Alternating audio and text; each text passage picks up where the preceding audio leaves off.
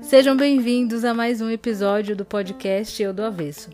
Eu sou a Mariana Dante e na semana passada falei sobre a coragem que a gente precisa ter para fazer o que é melhor para a gente, mesmo que isso às vezes signifique contrariar alguém que a gente ama muito.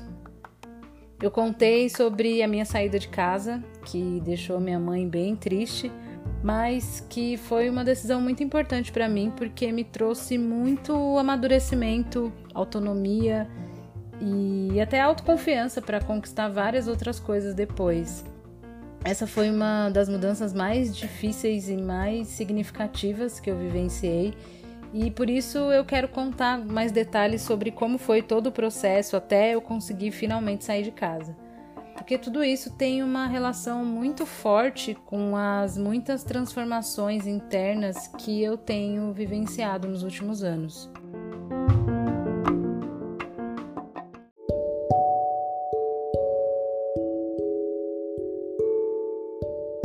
Já fazia um tempo que essa questão aparecia na terapia, em sonhos que eu levava para Helena, em angústias que eu sentia, na minha falta de autoconfiança, na culpa que eu carregava quando eu queria fazer algo só para mim, enfim.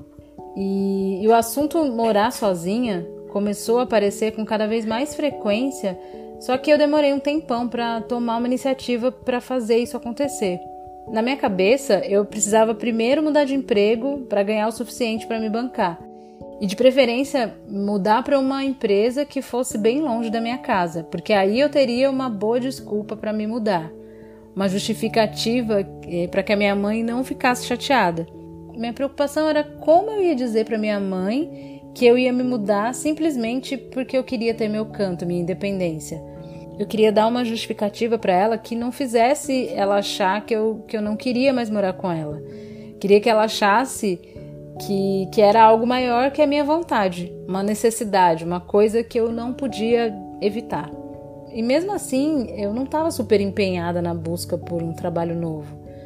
Hoje eu vejo que eu estava, na verdade, dificultando as coisas, porque uma parte minha não queria sair de casa. Uma parte minha não queria que o plano desse certo. Eu ganhava mal na editora em que eu trabalhava, era PJ, e mesmo assim eu fiquei três anos lá.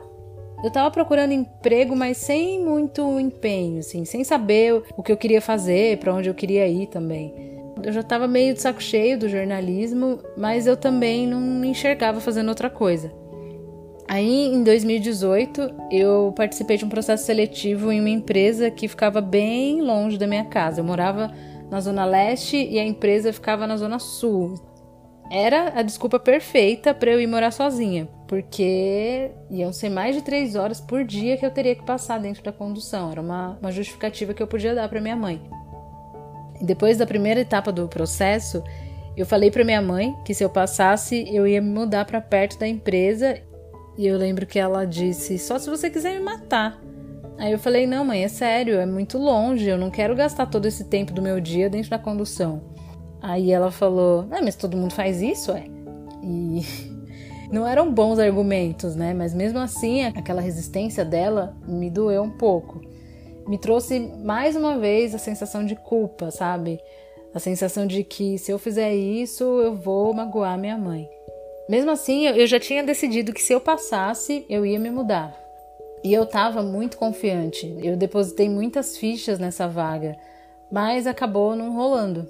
E eu fiquei bem chateada. Eu comecei a me sentir incapaz, comecei a me questionar se eu merecia mesmo um emprego melhor do que o que eu tinha. Enfim, continuei buscando, bem sem vontade, assim, sem nenhum empenho. Para vocês terem uma ideia, no período de um ano, de 2018 a 2019, eu participei de mais uns dois processos seletivos além desse só.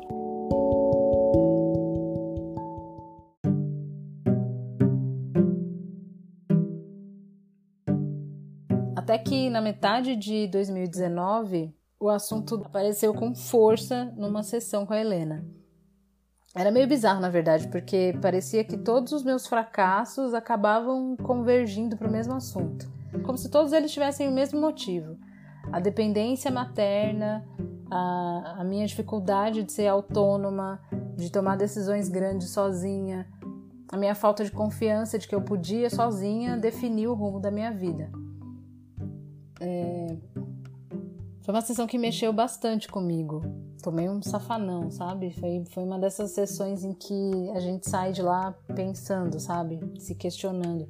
Questionando a maneira como eu estava lidando com aquilo, empurrando uma situação incômoda com a barriga. Eu acho que eu estava reclamando mais uma vez de alguma coisa que me incomodava na minha casa, ou que tinha me chateado, sei lá. E a Helena me perguntou alguma coisa do tipo: Mas o que te impede de sair? Você já colocou no papel quanto você precisa de fato para se mudar? Você já pesquisou o valor de quarto em casa compartilhada, por exemplo? E eu me dei conta de que eu tava criando algumas desculpas, sabe? De que eu não tinha nem parado para fazer o cálculo de quanto eu precisaria ganhar para me bancar sozinha. De qual era o valor médio dos aluguéis, não, não tinha visto nada. Eu tinha só uma intenção, mas não tinha movido um dedo de verdade na direção do que eu queria. Aí naquela mesma semana eu fui num happy hour com os amigos e não sei por que o assunto aluguel surgiu na conversa e uma amiga minha falou quanto que ela pagava em um apartamento pequeno na Zona Oeste. E quando ela falou, eu pensei, pô, esse valor acho que eu consigo pagar. Foi só aí que eu comecei a fazer as contas, a tentar entender o quanto eu precisaria ganhar para pagar um aluguel e tudo mais. E eu entendi que talvez eu nem precisasse mudar de emprego para me bancar sozinha. Se eu conseguisse um aumento de salário já seria suficiente. Aí eu fui falar com o dono da editora, que era conhecido por ser extremamente muquirana. Passei uma semana ensaiando a conversa e fui morrendo de medo de ele me dizer um não. Mas, para minha surpresa, ele aprovou um aumento no valor exato que eu precisava. E parece que tudo a partir daí começou a se encaixar. Tudo começou a dar muito certo. Poucos dias depois, eu encontrei essa kitnet onde eu moro, me apaixonei pela foto e vim visitar. Não era exatamente no bairro onde eu trabalhava, mas dava para ir a pé, que era um sonho, né?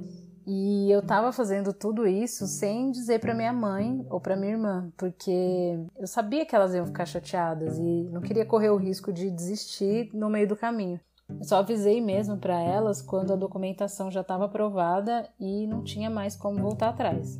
Foi bem difícil lidar com a resistência da minha mãe no início e com a dificuldade enorme da minha irmã de conversar comigo sobre o assunto. E com a minha também, já que a gente não tem esse costume de conversar sobre sentimentos e tal na minha família. Eu estava muito feliz com o que estava acontecendo comigo, mas ao mesmo tempo estava me sentindo muito culpada e triste pela mágoa que eu estava causando nas duas.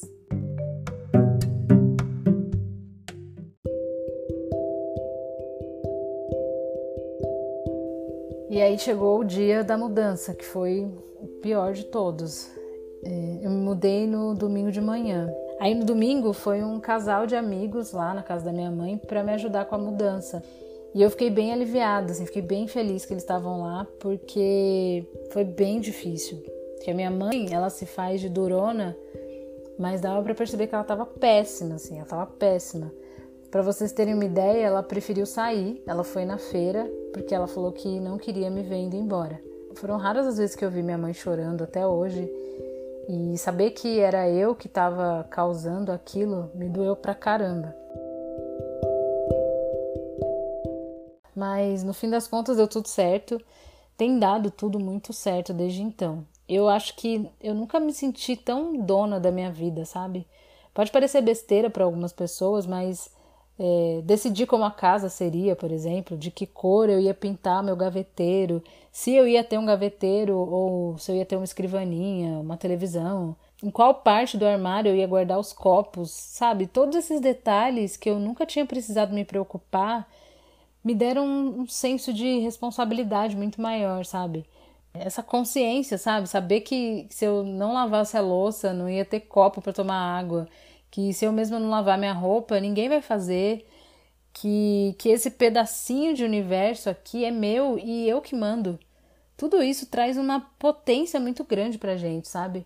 Faz a gente se sentir muito mais capaz de conquistar coisas grandes, de dar passos largos na direção daquilo que a gente quer. Em um ano que eu tomei essa decisão, parece que, que a minha vida começou a entrar no rumo. Eu tenho tido muito mais coragem para sair da minha zona de conforto, tenho tomado decisões difíceis com muito mais firmeza. Só para citar alguns exemplos, em fevereiro desse ano eu mudei de emprego, fui para a área da comunicação que eu queria. Em junho eu adotei a gengibre. Nunca tinha sido a única responsável por uma vida antes. Nunca tive antes um, um ser que dependesse exclusivamente de mim, sabe? Em agosto eu criei esse podcast. Então foram várias responsabilidades novas, desafios que eu tenho abraçado e que me mostram que eu posso, que eu sou capaz coisas que talvez eu nem acreditasse que eu conseguiria fazer alguns anos atrás.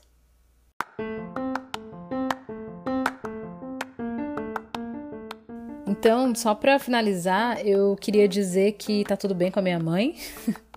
Ela já se acostumou com a ideia de, de eu ir visitá-la de vez em quando, agora bem menos por causa da pandemia, né? E é isso, às vezes a gente só precisa dar o primeiro passo na direção do que a gente quer e tudo começa a acontecer a partir dali. Bom, é isso. Eu espero que vocês tenham gostado desse episódio.